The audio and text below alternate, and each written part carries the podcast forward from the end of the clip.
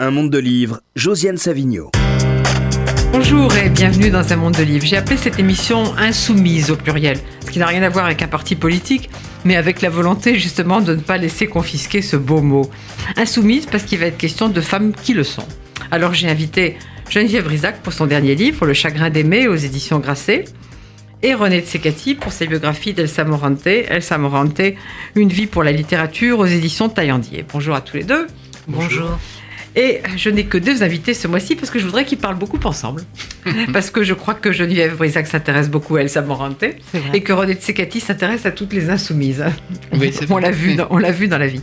Alors Geneviève Brisac, est-ce que ce chagrin d'aimer est le troisième volet d'une trilogie commencée avec Petite en 94 et continuée avec Une année avec mon père en 2010 J'en profite pour dire que tous les deux sont en poche, en point et qu'il faut les lire. Est-ce que c'est la fin d'une trilogie?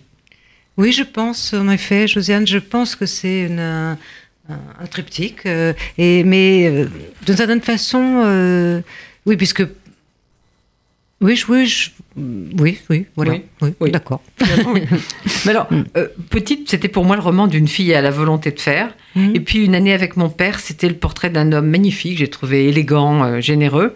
Et dans Le chagrin d'aimer, il y a une mère euh, difficile à vivre pour sa fille, mais, mais un merveilleux personnage de roman quand même. C'est vrai, et peut-être qu'elle combine les deux éléments que vous avez évoqués, c'est-à-dire euh, une volonté de faire, euh, comme la fille de fer, et dont je me souviens très bien que vous aviez parlé avec beaucoup de, subtilité à l'époque, et cette générosité, cette élégance de, de son mari qu'elle partage aussi, mais avec une histoire douloureuse, compliquée, que j'ai essayé d'évoquer dans, dans ce livre, oui. Alors, dès le premier chapitre, ma mère apprend à conduire. C'est un petit récit à la fois effrayant et désopilant en même temps. Mais l'enfant que vous étiez a, eu peur. La, voiture, euh, la voiture est, un, attribut euh, viril, hein, en tout cas dans ces années-là, beaucoup moins aujourd'hui, mais à l'époque euh, certainement. Donc, pour ma mère qui aurait voulu être un garçon, dont les parents auraient voulu qu'elle en fût un, et et qui ne respectait pas beaucoup les femmes. On reviendra, je pense, là-dessus. Ah oui. Euh, euh, conduire, évidemment, c'est un enjeu euh, décisif et donc elle y met beaucoup de, de détermination, mais elle apprend à conduire très tard, de même qu'elle apprend à nager tard. Donc tout ça, c'est des acquisitions euh, sous les yeux de ses filles, en particulier de, sous mes yeux.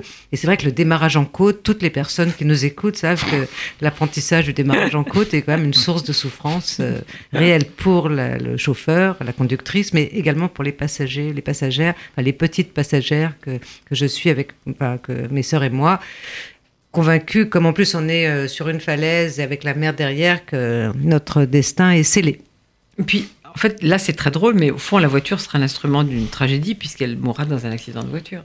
Oui, c'est vrai. C'est là qu'on voit que les livres s'écrivent vraiment euh, euh, indépendamment de la volonté. Enfin, il y a toujours un désir de construction, mais il y a aussi quelque chose d'inconscient qui, oui, qui contribue. Vous pas obligé de commencer par la voiture. Pas du tout. En fait, vous l'avez fait. Je l'ai fait et je l'ai pas fait exprès. On n'y pas, pas en pensant à l'accident. Pas du tout, du tout, du tout ça s'est imposé. Et c'est vrai qu'il y a cette boucle de l'apprentissage de, la conduite et de l'instrument de, mort. Donc il y a une dimension tragique euh, de, la voiture.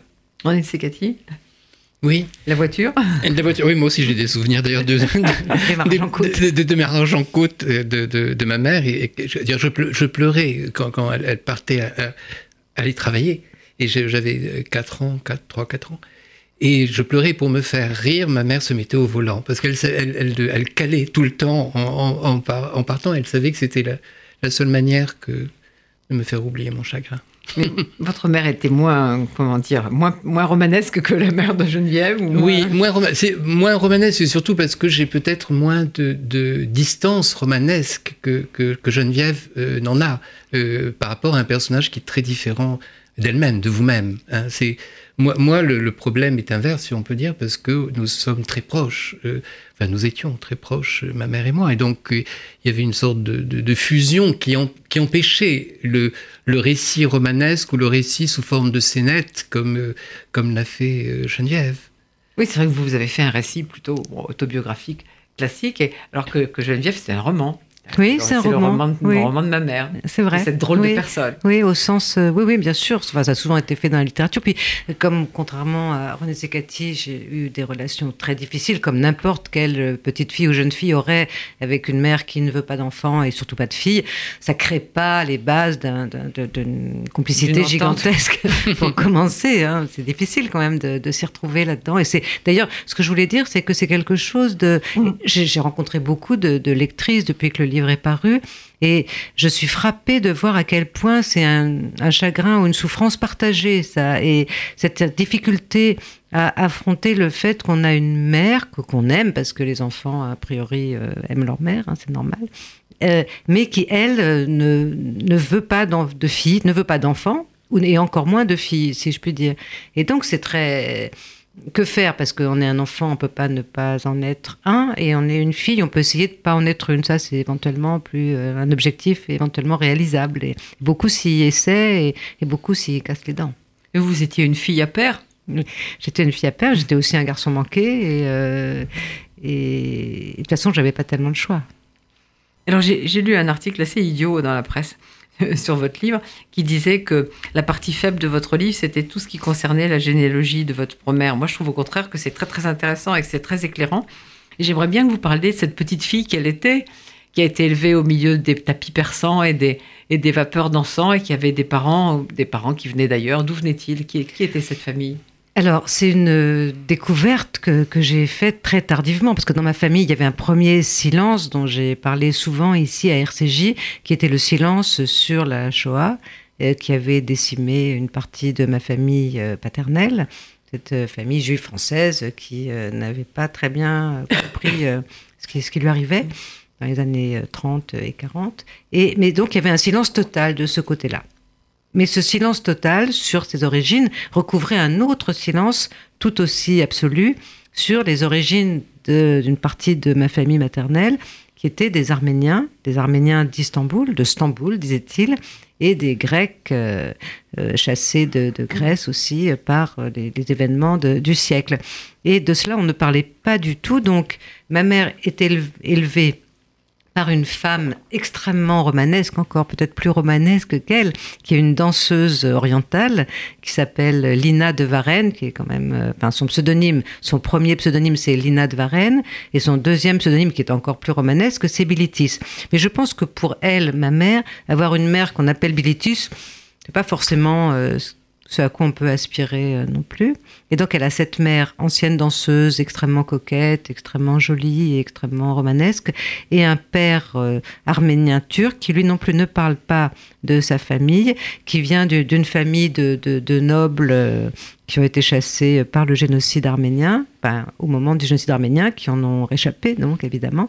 Et ces deux-là se rencontrent s'aiment, c'est en 1923-1924, et ne s'attendent pas du tout à ce qui leur arrive, c'est-à-dire que leurs deux familles les rejettent et les répudient. Et on sait que, enfin je l'ai observé depuis aussi, euh, ce genre de rupture, de, répudiation, euh, ils sont déshérités tous les deux, ça favorise les, les, coupages de racines. Donc les deux coupent totalement avec leurs deux familles. Ils se retrouvent deux orphelins, orphelins romantiques, orphelins euh, euh, dans des univers, assez à la Modiano, avenue des Ternes, un appartement euh, poussiéreux, sombre, et effectivement, comme vous le disiez, plein d'icônes, de tapis et d'un tas de trucs de ce genre, et d'objets euh, orientaux. Et leur petite fille, elle, étouffe là-dedans. Et vous, les avez connus, ces grands-parents? J'ai connu ma grand-mère. Et j'ai surtout, ma grand-mère et ma mère se criaient dessus très fort, de manière orientale, et, en quelle langue? Ben, Je ne le savais pas, mais c'était du grec. Et, mais je, nous, moi, je ne parlais pas grec, je n'ai pas jamais parlé grec, je ne savais même pas euh, ce que c'était d'une certaine façon. Et euh, donc, je les entendais juste hurler et ça me faisait peur parce que euh, les enfants n'aiment pas tellement que des adultes crient autour d'eux. Surtout très fort. Et surtout très fort. Alors, je dire ça que je vous cite. J'écris amour de ma mère au pluriel. Ensuite, je ferme mon cahier. C'est un chapitre impossible à écrire. Pourquoi?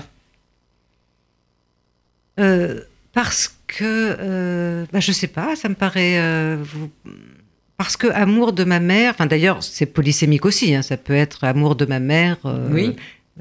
au sens de j'aime ma mère, et puis c'est au pluriel quand même. Mais c'est au pluriel, exactement. Mm. C'est qui sont ces hommes qui sont ont ces amours. qui sont ses amours. Et c'est assez tabou comme sujet. C'est assez tabou, mais il fallait bien y aller. Oui, parce que vous y êtes allé quand même. Et j'y suis allée, absolument. Et j'ai découvert des choses. Justement, vous, vous, troublantes. Vous, vous, écrivez le mot cahier, vous écrivez sur des cahiers? Oui. D'ailleurs, euh, voilà, j'écris toujours sur des cahiers. Euh, René Secati, vous écrivez aussi sur des cahiers? Mes livres personnels, entre guillemets, oui. mes livres autobiographiques, oui, sur des cahiers. Mes livres de, de recherche et des, des, biographies, non, sur, sur ordinateur. Hmm. Alors, il y a un chapitre aussi, mais c'est pas un chapitre, c'est toute une, c'est toute une vie, toute une histoire. C'est votre mère et la cigarette. oui. Donc ma mère fume. Ma mère Beaucoup. fume. Ma mère Beaucoup. fume énormément. Ma mère fume depuis toujours, je pense. Et elle en fait un. Il y a la voiture, mais ce qui est le premier objet. Hein. Et puis le deuxième objet, effectivement, c'est la cigarette, les cigarettes, les gauloises, les disques bleus, les disques bleus filtres. Et, euh, et, les briquets qui, qui, les accompagnent nécessairement. Elle fume euh, comme on respire, hein, euh, et je pense d'ailleurs qu'elle ne respire qu'en fumant. Et le, la, la, cigarette a plein de, d'acceptions, plein de symboliques, euh, une symbolique phallique euh, assez évidente, mais aussi une, enfin, le nuage de fumée, c'est aussi euh, une protection, une protection très elle était grande vraiment pour elle environné de fumée oui. tout le temps. Oui, et en particulier dans la voiture d'ailleurs. Ce qui est drôle, c'est que dans notre période extraordinairement hygiéniste et euh, terrorisée, imaginez une femme euh, au volant conduisant assez mal et pensant à autre chose, euh, ayant une vue éventuellement pas extraordinaire. Et fumant force gauloise avec des petits enfants à l'arrière, euh, ça paraît, ça paraît de la folie, mais c'était comme ça qu'on vivait il y a encore pas si longtemps. Elle aurait détesté cette époque d'aujourd'hui, votre mère, non? Euh, elle détestait tout. Oui, donc l'époque n'y faisait pas. Elle, aimait, elle détestait surtout euh, la bêtise. Ah oui, ça, elle le dit très. Elle n'aime pas les gens. Ils sont trop bêtes, trop lents. Hmm. Mais là encore, on la comprend parce qu'elle, elle ose le dire et généralement, oui. on le pense et on le dit pas. C'est vrai, c'est vrai. Non, elle n'avait absolument pas peur de. Elle n'a pas de surmoi, elle y va. Oui. C'est-à-dire qu'elle a découvert, je pense, à une époque euh, ancienne qu'il n'y a pas de problème, euh, ça change rien d'être. Enfin, elle a. Mon père était aussi comme ça, c'est-à-dire qu'ils ont découvert tous les deux très tôt, à cause de la guerre, à cause de mille choses, que d'être violent, injuste et de crier finalement ne causait pas tellement, n'avait pas tellement d'inconvénients. Au contraire, ça faisait gagner du temps. Et, ma mère est violente, effectivement, injuste, et elle déteste les faibles, ce qui. Euh, ce qui n'est pas le, son trait de caractère le plus sympathique à mes yeux. Et même vous écrivez aussi, Geneviève Brisac, je n'aime pas qu'elle ne me regarde jamais. Je la regarde sans cesse. Je suis si fière d'elle. Je suis une enfant désespérée. En fait, on vous comprend. Et pourtant, le lecteur, en tout cas moi comme lectrice, je l'aime votre mère. Mais bien sûr, mais euh, tout le monde l'aimait. Et dire vos amis l'aimaient. Oui, bien sûr. Enfin, elles étaient mes, mes copines d'école la trouvaient euh, euh, très drôle, charmante, intelligente, sympathique, originale, excentrique, pas comme leur mère qui n'était nanana. Mais c'est vrai qu'elles l'entendaient pas parler ensuite. C'est-à-dire que si elles avaient su ce que ma fait, mère disait d'elle, ouais. je pense qu'elle l'aurait un petit peu moins aimé. Mais euh, parce qu'elle était elle avait la dent Très extrêmement dure. Oui, oui. Et personne ne trouvait grâce à ses yeux. Mais quand même particulièrement sur les femmes, non? Mais bien sûr. Il y, a, il y, a, une scène que j'aime beaucoup. J'ai invité, je ne sais plus quelle amie, euh, je vais avoir 9 ans. Et elle dit, tu les choisis vraiment, euh, euh, elles sont toutes comme ça ou tu les choisis toujours aussi moches? Elle déteste aussi euh, la laideur sous toutes ses formes et, euh, et les femmes, ne, ne, comment dire, ne trouvent jamais grâce à ses yeux. Mais dire si elles sont belles, elles les détestent encore plus. Donc de toute façon, euh, c'est un peu sans solution. René Secatine, elle vous, elle vous plaît là, l'insoumise de mère de Geneviève Oui, oui, mais en plus, je pense que les traits que, que, que décrit euh, Geneviève sont aussi liés au changement de culture. C'est-à-dire que euh, le, le, changement de culture donne une extraordinaire liberté et une absence de préjugés. C'est-à-dire qu'il n'y a aucune raison de, de partager les préjugés de la culture dans laquelle on arrive parce qu'on a un autre regard. C'est vrai. Et c'est ça, qui est, c'est ça qui est intéressant, mmh. c'est-à-dire que je pense qu'on retrouve ce, ce genre de, de, de, de, traits de caractère chez des femmes qui euh, se retrouvent dans le rôle de mère de famille et qui, euh, alors qu'elles venaient d'un autre monde où, où aussi la, la, place de la femme était n'était pas déterminée par ni par le mariage ni par le rapport avec avec les enfants c'est aussi générationnel. Bon, moi, je viens d'une famille beaucoup plus méditerranéenne, donc euh, où le rapport, où les enfants sont rois. donc où, la construction des parents n'est pas, n'est pas une priorité. Alors qu'il y a effectivement des cultures où la construction du... et, le rôle de la femme elle-même, c'est le personnage de la famille, en fait. la mère est le personnage de la famille. C'est tout à fait vrai, c'est mm. exactement ça. Et c'est vraiment un genre de, princesse déchue, du coup. Et qui passe son temps à, à pas comprendre, à être en colère, à se demander mais pourquoi, qu'est-ce que j'ai fait, mm. bon Dieu, pour me, me, trouver dans cette situation où euh, on, m'oblige à, m'appeler euh, par le prénom de mon mari, c'est quand même. Ah oui, j'adore ce euh, chapitre. Ma mère s'appelle Madame Michel. Oui, mais c'est vrai que si, enfin, dans, la famille de mon père, on trouvait ça juste normal. Les femmes s'appelaient Madame Alain, Madame Philippe, Madame Jean-Claude. Ma, mère, Madame Bernard aussi, Elle, était furieuse, évidemment aussi. C'est totalement euh, dingue. Enfin, c'est c'est pas hmm. dingue, enfin, c'est pas spécialement dingue, mais c'est difficile à, à, comprendre quand on n'est pas issu de, cette culture-là. Et René Tsekati a tout à fait raison. C'est c'est pas ça. Enfin, c'est pas ce qu'on m'avait annoncé du tout. Ma mère épouse mon père dans l'idée qu'elle sera protégée de, de la misère, de, de, de, de l'exil, de, la patridie, puisqu'elle est ses parents sont apatrides, du manque d'argent, et qu'elle pourra créer euh, tranquillement, euh, puisqu'elle est écrivain, en paix. Et elle se retrouve en mère de famille qui ne sait pas faire le boulot. Donc. Euh, c'est vrai que c'est pas très commode, et d'autant plus que chaque fois qu'elle dit mais je ne veux pas m'occuper des enfants, on lui on embauche pour elle des, des domestiques mais qui deviennent ses pires ennemis instantanément.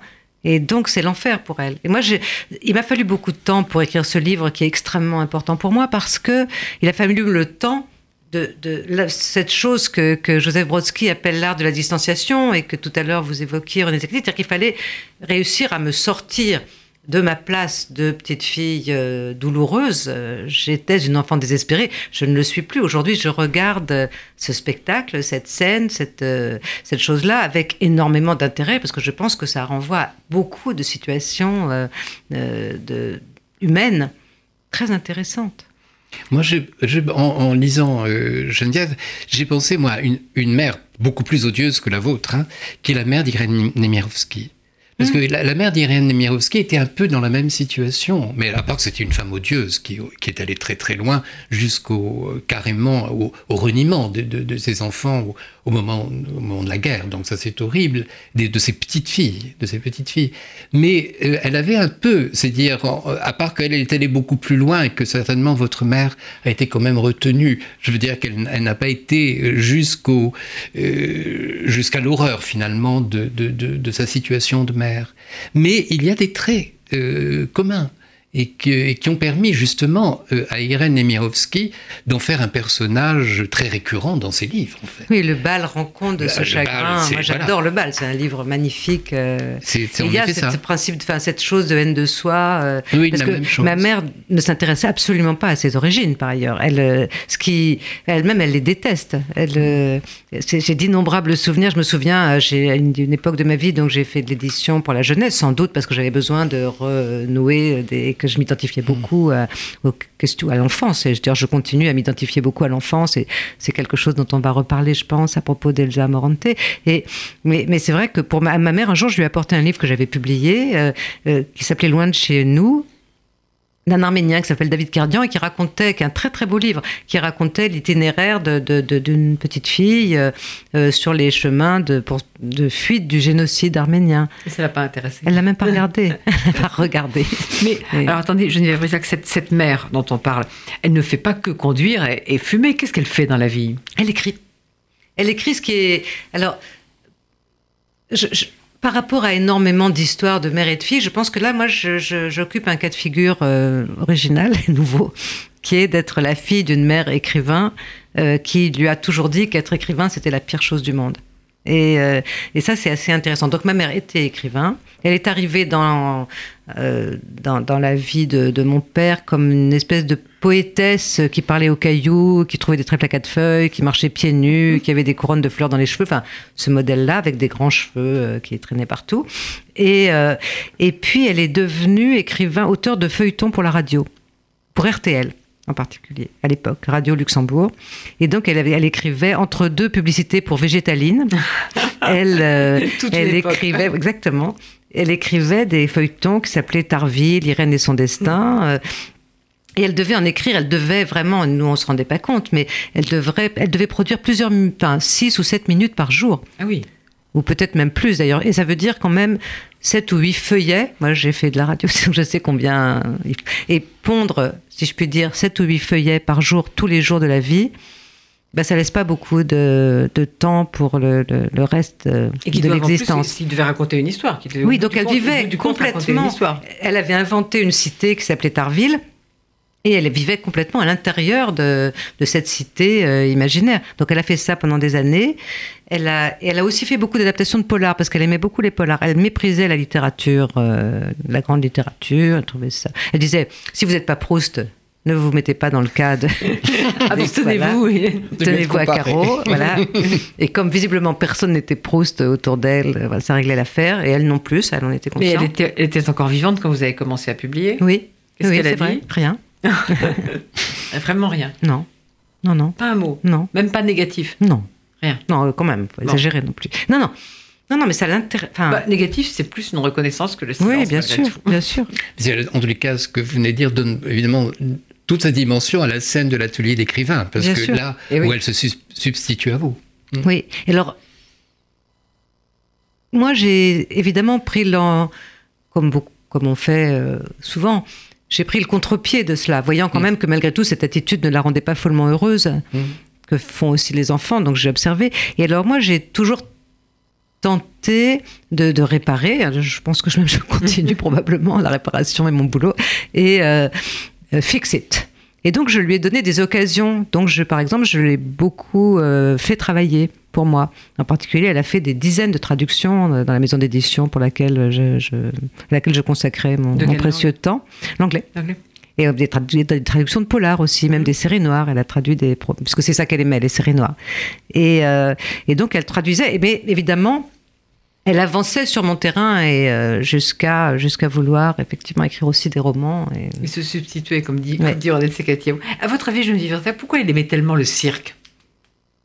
Euh, alors, y a- elle aimait le cirque parce qu'elle était elle-même une saltimbanque, qu'elle aimait l'odeur de, de la fauverie, les- l'excitation des gradins, euh, et puis elle aimait tous les gens du cirque, euh, les parce qu'elle était un peu comme ça, je pense. euh, et, euh, et puis parce qu'il y a du, de la violence aussi dans le cirque à tout point de vue. hein. Il y a de la violence chez les clowns, chez les dompteurs, euh, et qu'elle était violente. Elle se retrouvait là-dedans. Absolument. Et puis, euh, comme, comme le livre le raconte, euh, sa mère avait eu un lionceau.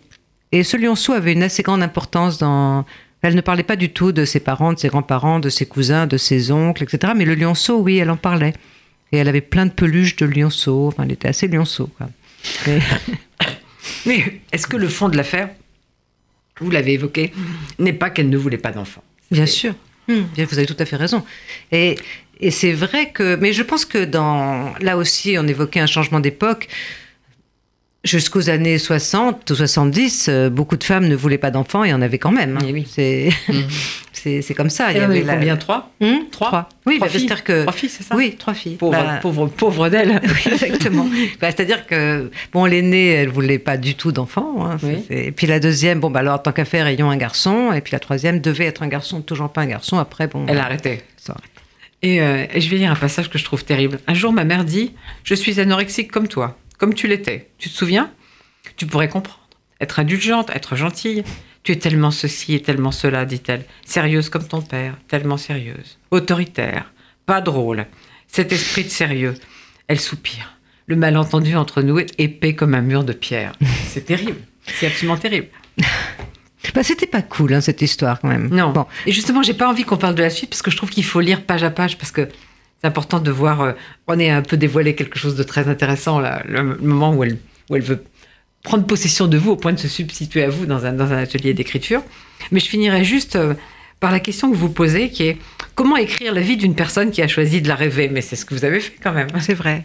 Et c'est vrai qu'il y a une chose sur laquelle j'étais impitoyable avec ma mère, même si je lui ai tout euh, pardonné, tout, euh, etc. C'est que je me suis rendu compte tardivement, d'ailleurs, en, terminant ce livre, que je n'avais pas un mot de générosité par rapport à ce qu'elle écrivait. C'est-à-dire que, d'accord, elle m'avait piétiné, mais dans le domaine de la littérature, euh, je la dominais euh, mille fois. Et alors, moi, Geneviève Ozac, on va parler d'une autre insoumise. Elsa Morante, née en 1912, morte en 85, à laquelle René Tsekati vient de consacrer une biographie. Mais je crois que vous aussi, au fond, vous auriez bien aimé écrire sur Elsa Morante. C'est tout à fait vrai. On me l'a souvent proposé. On me l'a souvent proposé. Euh, et, j'étais. Et en fait, c'est évidemment bien mieux que ce soit René Tsekati qui l'ait fait, parce que j'étais. J'ai énormément d'empathie pour Elsa Morante. Je me sens très proche d'elle pour, euh, pour des tas de raisons. Euh, simplement, ma, ma connaissance de l'italien est quand même très très insuffisante et évidemment René a eu accès à toutes sortes de correspondances et de, de, qu'on lit, de, en particulier des correspondances hein, mmh. et des, des, journaux et c'est vrai que j'en aurais pas du tout euh, su faire euh, cet usage formidable et passionnant euh, qui est enfin qui donne à ce, au livre cette, cette épaisseur. Oui, je, je pense qu'il faut en effet savoir l'italien bien pour pouvoir euh, euh, parler d'elle ou de n'importe quel écrivain italien, parce qu'il y a beaucoup de textes inédits, il y a beaucoup de, euh, beaucoup de lettres, beaucoup d'articles qui ont été écrits sur elle et de, témoignages. Enfin bon, ça c'était fondamental d'y avoir accès, oui. Ah, donc c'est mm. très bien comme ça. je ne sais pas, mais... C'est qui vous avez écrit une biographie d'Alberto Moravia chez Flammarion en 2010.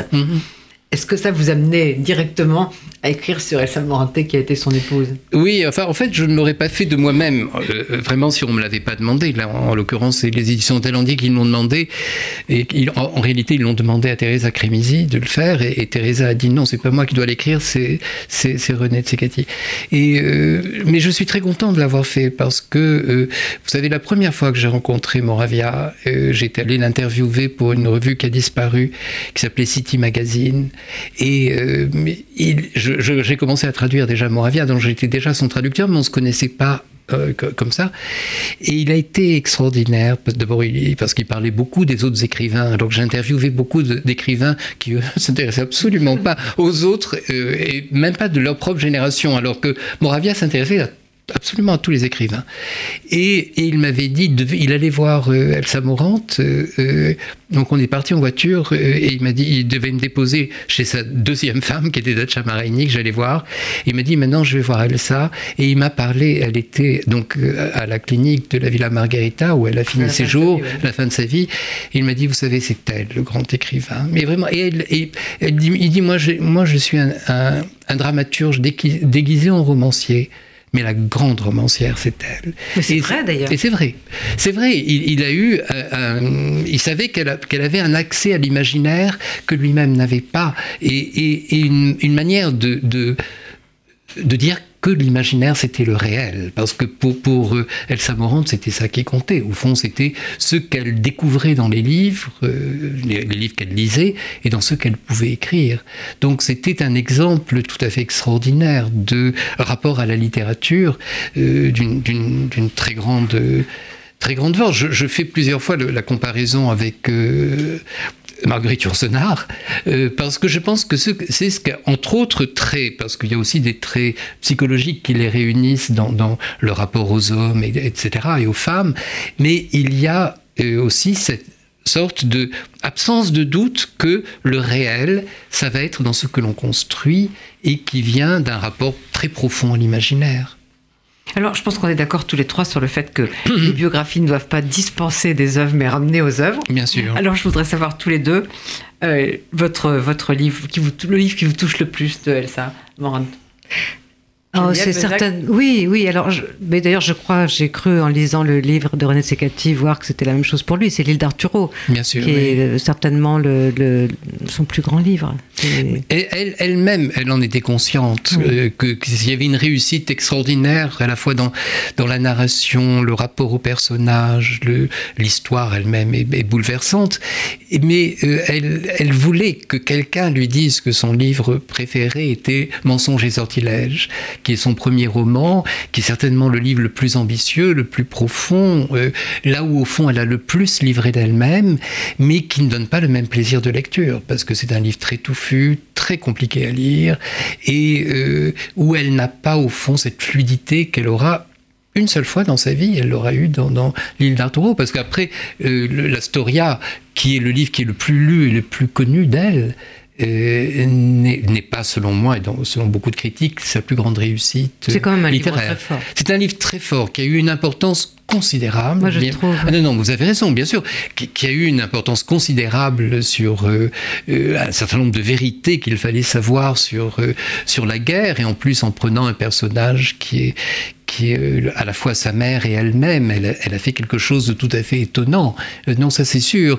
Et puis bon, il y, a, beaucoup de pages qui sont extraordinaires. Et, mais euh, il n'y a pas la grâce euh, que, que, que, je trouve et que beaucoup de gens trouvent qu'il y a dans, dans.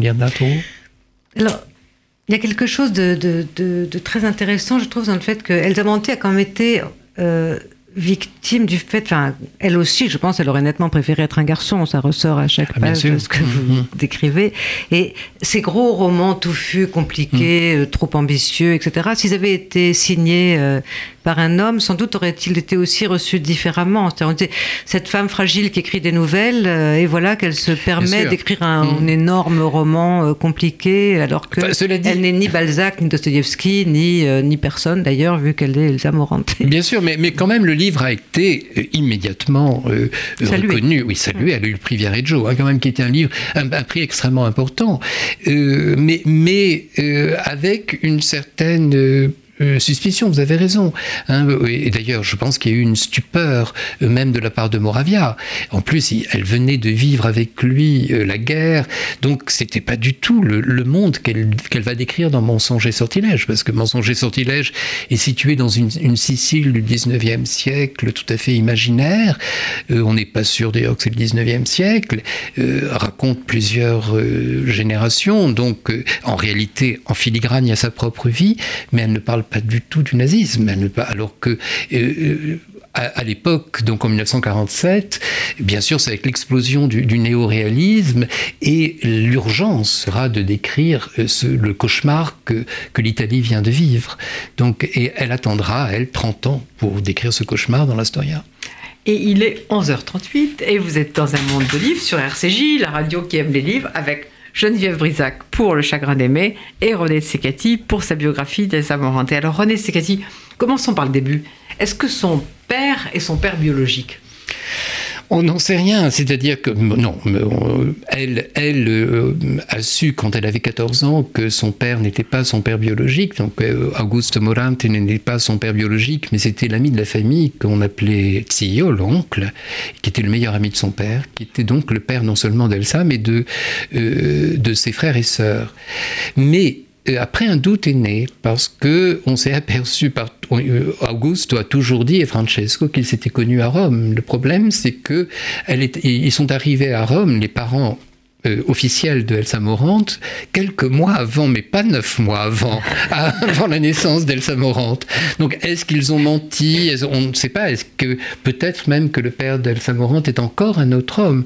Ce qu'on croit savoir, parce que lui-même l'a exprimé, Augusto, c'est qu'il avait une incapacité d'avoir des rapports sexuels avec une femme. Donc, euh, euh, est-ce qu'il était homosexuel? Est-ce que c'était strictement physiologique? Je pense que Elsa Morante a beaucoup fantasmé, bien sûr, sur le fait que son père était homosexuel. Donc elle a fait le père de, Arthur, le Willem, est un double évidemment du père de, de, Elsa Morante, quelqu'un qui euh, pour la galerie est hétérosexuel, mais qui euh, fondamentalement était homosexuel. C'est un fantasme constant d'Elsa Morante, ça c'est sûr. Ça vous dites, René que en fait cette affaire c'est le fondement de son imaginaire.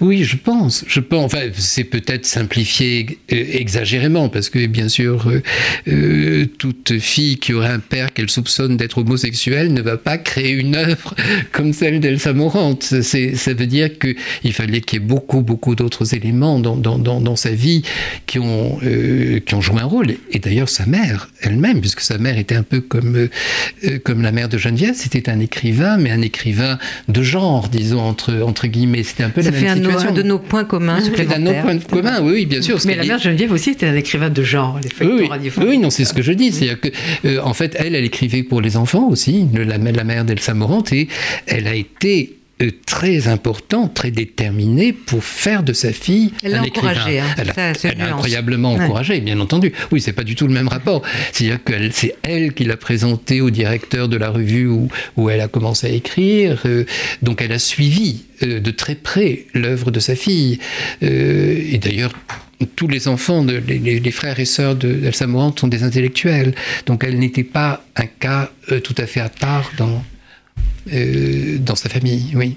Mais c'est à propos des livres pour enfants, justement. moi, quand je suis arrivée chez Gallimard Jeunesse, où j'ai commencé à être une jeune éditrice quand j'avais 33 ans, le premier livre que j'ai trouvé sur une étagère, c'était Les aventures de Catherine d'Elsa Morante. J'étais complètement bouleversée euh, de, publier. C'est un des premiers livres que j'ai publié. Et je, c'est une complicité encore supplémentaire. Et, j'adore ce livre. Qu'elle a écrit enfant. Qu'elle a écrit enfant en plus. Mais alors, Geneviève Rida, comme on a un peu parlé avant, j'ai l'impression qu'on n'a pas tout à fait lu ce livre, vous et moi, de la même manière. Peut-être à cause de votre empathie pour Elsa Morante. Parce que vous l'avez trouvé que René de Secati était très dur parfois avec elle. Oui, c'est vrai. C'est vrai. C'est vrai. Je voulais vous poser la question, René de Secati. C'est vrai que je, on sent dans le début du livre votre mhm. empathie. Et puis assez rapidement, on sent une certaine colère qui vous saisit. Elle vous déçoit, elle vous énerve. Euh, vous la trouvez euh, antipathique. Et, du coup, ça, je pense même que presque inconsciemment, ça surgit sous votre plume. Euh, des, quand, elle a son premier prix, Viareggio, vous dites ça aurait été quand même mieux que ce soit Sibylla Leramo qui l'ait. Parce que, je ne vais pas jusque-là, mais, elle est très méprisante à l'égard de Sibylla Leramo. Et, et je pense que je, n'ai pas voulu dissimuler, vous savez que j'ai été euh, dissimuler ce qui me gênait dans sa personnalité, alors que j'ai lu évidemment beaucoup de textes sur elle, beaucoup de thèses, il y a beaucoup de textes universitaires qui ont été écrits en Italie, et pratiquement tous les auteurs ont une espèce de fascination, mais sans une géographie. Oui, il y a de la passion. Oui, alors c'est gênant parce qu'il y a beaucoup euh, d'aspects qui sont quand même pas très sympathiques, et euh, j'ai beaucoup interrogé des gens qui l'ont qui l'ont connu, qui l'ont beaucoup aimé, qui l'ont beaucoup admiré, mais tous m'ont fait des portraits mais épouvantables de, de des rapports, c'est très très méprisants. Je, cite un moment un, poète qui s'appelle Elio Pecora et qui euh, qui était un grand ami vraiment très très proche, qu'elle admirait comme poète, et puis lui avait donné son premier euh, texte de prose. Il a dit, ah elle lui a dit non, là tu arrêtes tout de suite. Donc ce genre de choses, c'est un peu... C'est une forme de lucidité. De lucidité, vous avez raison, bien sûr. Je, je dirais ça que est très, euh, comment dire, peu, peu agéographique à l'égard de sa mère, mais elle le serait volontiers à l'égard de Elsa Morante. Oui, ce alors, le sentiment que j'ai eu, en fait, René Secati, c'est au fond que euh, je sais que vous aimez beaucoup, que vous l'avez énormément défendu et très très bien, euh, Pasolini. Et j'ai eu l'impression que vous vous mettiez assez dans les, dans les pas de, de Pier Paolo Pasolini. Pas tout le temps. Euh, non, pas tout le temps. C'est-à-dire que Pasolini, ils avaient une amitié. qui s'est mal terminée. Qui s'est mal terminée, qui a mal évolué. Bon, parce qu'ils avaient une admiration vraiment très profonde l'un pour l'autre. Et euh, les, rapports ont commencé à devenir difficiles euh, quand Elsa Morante euh, déjà écrit l'île d'Arturo, c'est quand même étonnant, parce que quand, quand, on voit, je cite la critique que, que a fait de l'île d'Arturo, il ne dit à aucun moment que le père du personnage est homosexuel. Comme si il ne parle que de la relation passionnelle de l'enfant avec la, femme de son père. En effet, c'est le fond, le fond du livre, c'est la, passion pour Nunziatella. Mais quand même, la révélation finale que, le père est homosexuel est, très très importante. Il n'en dit pas un mot. Comme si ça ne le concernait pas du tout. Ce qui veut dire qu'il avait déjà euh, des réserve sur le regard qu'elle portait sur l'homosexualité masculine. Et puis, après, il a été totalement enthousiasmé par les poèmes, Le monde sauvé par les enfants. Il a raison, parce que c'est magnifique. C'est magnifique, j'adore ça. Un livre ah extraordinaire sur tous les plans et, puis surtout parce qu'il voyait que Elsa Morante avait compris ce que lui-même n'avait pas compris. Les années 60. Les années 60 la fin des années 60, le mouvement étudiant, les beatniks, tout ça, les hippies qui l'agaçaient, elle, elle avait immédiatement compris ce qu'il y avait euh, de, à la fois de poétique, de politique dans, dans, dans ce mouvement. Et puis il y a eu le drame de l'Astoria. Et alors là, euh, l'Astoria, il l'a assassiné, mais avec une violence incroyable, un éreintement euh, excessif excessif. Sur deux numéros. Sur deux numéros, parce que déjà le premier, le, premier article très très long était très négatif et il est repassé à l'attaque, mais sur tous les plans, sur la construction, sur le rapport du personnage, de l'auteur à ses personnages, sur le langage, le langage. Euh, là, c'est évidemment son terrain de prédilection, c'est-à-dire que le langage, le, le, romanaccio, qui était vraiment le, langage qu'il avait fait entrer dans la littérature, et puis il le voit réapparaître sous la plume de, Elsa Morante, et c'est comme s'il était dépossédé lui-même de, de, son univers. Mais Elsa Morante, bien sûr, ça a été euh, très dur, pour elle, quoiqu'elle ne répondait, elle n'ait jamais répondu à des attaques. Et euh, quand Pasolini est mort, euh, elle a quand même écrit un poème extraordinaire, extraordinaire sur la mort de Pasolini. Mais alors, moi, ça hmm. me rappelle, c'est très émouvant hein, tout ça, mais ça me rappelle euh, un écrivain que je connais bien mieux encore que qu'Elsa Morante, et qui est Virginia Woolf, qui elle aussi était entourée d'amis homosexuels, hmm. euh, qu'elle soutenait quand même beaucoup, hmm. des, comme fait Elsa Morante aussi, et qui n'était pas toujours d'une générosité affolante. Oui, qui avait la dent dure aussi, non Virginia Woolf. Et, oui, absolument. Mais ce qui est compliqué, c'est que c'est beaucoup plus social que littéraire. Je pense, moi, que, que, que Visconti ou Pasolini, etc., ne mesurent pas à quel point c'est difficile. Enfin, là, je m'identifie, c'est vrai, mais je me le cache à peine, mais euh, d'être une femme écrivain de ce monde-là. Et eux, et ne sont. Et si elle se tourne vers les homosexuels, que ça soit. Euh, qui sont ses amis, comme Virginia Woolf. C'est aussi parce que les écrivains hétérosexuels sont d'une certaine façon encore pires, donc encore plus dans la rivalité, encore plus dans le mépris, etc. etc. Et c'est comme si elle faisait cadeau de son empathie, de sa générosité, de, son amour, et que euh, bah, c'est pas très très réciproque. enfin, pour, pour Pasolini, si quand même au départ, hein, il avait, il à condition qu'elle reste euh, à sa place. Euh, oui, pas uniquement, à condition qu'elle ne, nous intéresse pas. Le problème, c'est qu'il en a beaucoup voulu aussi, du même dans les poèmes, du, personnage du Pazzariello, du, qui, qui, est, qui, est, très inspiré du Netto d'Avoli. Donc il y avait aussi, qui était le compagnon de, de, de Pasolini. Donc il y avait euh, peut-être quelque chose de plus, disons, amical que sur le plan de l'identité, l'identité de genre, disons, et, le fait qu'elle était écrivain. Je ne crois pas qu'il ait eu vraiment une rivalité en, tant qu'écrivain. C'était pas le genre de Pasolini. Je veux dire, de, de reprocher à une femme de, de devenir écrivain. Jamais il aurait fait une chose pareille. Mais euh, certainement d'autres D'autres critiques, oui, ont été beaucoup plus violents sur ce plan-là. Euh, cela dit, elle avait une assurance euh, intellectuelle telle qu'elle ne pouvait pas être déstabilisée par enfin, apparente. Oui, mais enfin, quand même, je ne pense pas que... Je je sais pas, parce qu'on m'a dit ça tellement souvent, que les personnes qui doutent le plus, on m'a dit tellement souvent, alors que je suis par exemple une femme timide, on hmm. m'a toujours dit, oui, mais toi, de toute façon, hmm. tu es tellement sûre de toi, alors que et donc, je mais l'important, c'est comment on paraît. oui. Euh, oui. et non. Et il y a une autre. Moi, je voulais reprendre cette petite anecdote extraordinaire de T.S. Eliot. Vous savez, après la mort de Virginia Woolf, euh, le Times demande à T.S. Eliot d'écrire un article sur Virginia Woolf. Exactement comme aurait fait Pasolini, ça s'était posé. Il dit euh, J'adorais Virginia, c'était vraiment une amie, une femme unique, extraordinaire, mais alors non, je ne vais pas écrire euh, d'article sur elle. Je ne mhm. m'intéressais pas assez à ce qu'elle faisait. Donc il y a cette, euh, ce non possumus, disons, qui moi me fait souffrir, mais par, je reconnais par projection. Hein, quand je... Oui, parce que là, encore une fois, Pasolini euh, était trop proche dans ses, euh, hmm. du, monde de, de, de, Elsa Morante pour ne pas, ne, pas s'impliquer. Quoi. Je, attendez, n'évacuons pas Moravia. N'évacuons pas Moravia au profit des homosexuels qui l'ont fasciné. Visconti, on n'a pas encore. Là, elle, elle, était vraiment amoureuse de Visconti. totalement amoureuse. Hein. Il n'a pas marché. Non, ça n'a pas marché. ça a marché un petit moment quand même. Quand même mm, Oui, oui, parce que euh, Visconti, ce qui est peu, peu dit, était quand même bisexuel. Donc il, a eu des relations assez passionnelles avec, avec un certain nombre de femmes. Mais euh, il voyait bien que la, vie commune n'était pas possible. Je pense qu'il a été fasciné par euh, Mensonge et sortilège, qui annonce au fond le guépard. C'est un livre qui annonce le guépard. Et, et il, a, il a vu qu'il avait une interlocutrice de très haut niveau. Mais euh, ils étaient jeunes tous les deux. Bon, et parfois il y a un mélange de, l'amitié, de l'admiration et de, et de l'amour, hein, qui peut tenir pendant quelques, quelques jours, quelques semaines, mais pas, mais pas plus. Alors j'y reviens, n'évacuons pas Moravia. Quand elle le rencontre, elle a 24 ans, lui a 29 ans, et il est déjà célèbre. Il est déjà célèbre. Qu'est-ce qui se passe entre eux? Je pense qu'il y a une double fascination. Ils sont tous les deux très libres. Euh, elle, elle admire euh, certainement son refus de la bourgeoisie, la critique très violente qu'il a faite dans son premier livre, dans Les Indifférents. Et pourtant, c'est lui.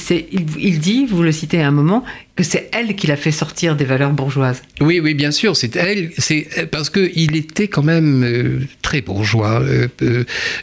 Moravia est fils d'un architecte très connu, puis n'ayant pas de problème évidemment financier et euh, fréquentant un milieu qui était très peu populaire. Il, il, fréquentait un milieu aristocratique et bourgeois, d'intellectuels, d'artistes, tout ce qu'on veut, mais où il n'y avait pas ce monde populaire qu'il va découvrir et qui va devenir une de ses marques, parce que euh, Moravia été quand même très très connu par les, euh, nouvelles romaines hein, qui, ont, qui, ont qui ont mis en scène, mais ça c'est après la guerre. Donc après dix ans de, vie commune avec Elsa Morante, qui probablement l'a ouvert vers, ce monde. Il était fasciné aussi par elle, il savait qu'elle se prostituait, elle ne le cachait pas. Ce n'était pas une prostituée qu'elle est, dans la rue, mais elle avait, euh, un, elle avait un certain nombre de clients euh, qu'elle retrouvait dans des hôtels. Donc c'était un aspect donc qu'elle ne cachait pas parce que ça lui paraissait une espèce de geste d'insolence, euh, voilà, qui, pouvait être amusant, mais qui révélait aussi une, fragilité profonde d'elle. Et, et il va beaucoup pousser Elsa Morante à, écrire. Il va beaucoup l'aider, non pas l'aider euh, prendre sa place, bien entendu, mais lui permettre euh, quand même matériellement d'écrire. Ce qui a été euh, très important parce qu'elle n'a jamais eu aucun, aucun souci. Elle a essayé de gagner un peu d'argent euh, en, faisant des critiques de cinéma, en faisant des scénarios, et puis elle s'est arrêtée assez vite. Et, et puis euh, Moravia a fait en sorte qu'elle euh, qu'elle puisse n'ait aucun souci. Cela dit, ses livres se vendaient, hein, ce n'était pas du tout un, écrivain maudit. Mais vous écrivez René de Secati, Elsa et Moravia écrivent selon des principes contraires. Oui, parce que lui cherche, et c'est un rationnel, il cherche la clarté, il, est, euh, il essaie de, un théorème qui est un titre de, de Pasolini aurait pu être le titre de pratiquement tous les romans de Moravia. Même quand il décrit des passions, quand il décrit des, des relations ambiguës, troubles, il y a, il y a un côté euh, démonstratif. Et cérébral. Et cérébral. La, plus grande admiration de Moravia, c'était Wittgenstein. Hein, donc, donc euh, c'est ça qu'il y a alors que euh, Elsa Morante euh, va plonger dans des zones inconscientes beaucoup plus troubles, à laquelle n'essaie pas de traduire euh, de manière cérébrale et intellectuelle, mais elle, souvent ces, narrateurs ou ces personnages principaux ne sont pas des intellectuels. Donc, bien sûr, quand c'est un enfant, c'est encore plus complexe, un adolescent, et quand c'est Ida, le personnage de l'Astoria, qui est une femme très très simple, ça donne une espèce de spectre poétique merveilleux à ses livres, que ne, ce que ne faisait pas Moravia. Moravia, même quand il prend euh, des personnages très simples, il a une narration qui est démonstrative. Vous pensez la même chose Oui, tout à fait. Puis en plus, comme moi, comme Elsa Morante, je m'intéresse aux chats, aux enfants et à la mer. C'est vrai que Moravia m'a toujours laissé euh, assez... Euh, oui, enfin j'ai beaucoup lu. Non, il y a des très intéressants entretiens. Euh, bah, quand il parle de la littérature, c'est formidable. C'est un très grand intellectuel. Ah oui, formidable. Non, il, a il a écrit de grands livres sur l'enfance. Justement, il, y a Agostino et, La désobéissance hmm. sont vraiment de très très grands livres sur, euh, sur le monde enfantin. Les autres, ça, ça dépend. Moi, j'aime énormément L'ennui, euh, qui, est, ah qui, est, qui, est, un livre sur la création artistique. Ah, mais on va pas parler de Maravia trop, là, pour le coup. En plus, il nous reste, il nous reste une minute. Vous dites, on est de ces qu'après sa mort, elle n'a pas connu de purgatoire. C'est vrai, c'est vrai. Pourquoi, à votre avis?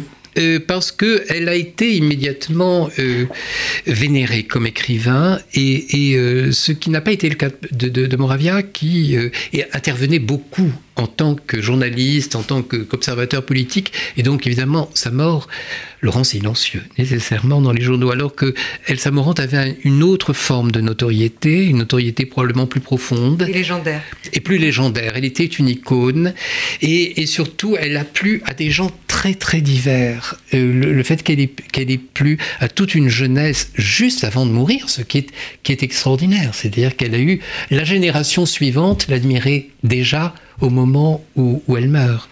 Alors, moi, j'ai encore une chose à dire, c'est que euh, En mai, il va y avoir plein de ponts pendant lesquels je vais essayer de soigner ma toux, n'est-ce pas? Vous aurez compris ça en, en m'écoutant.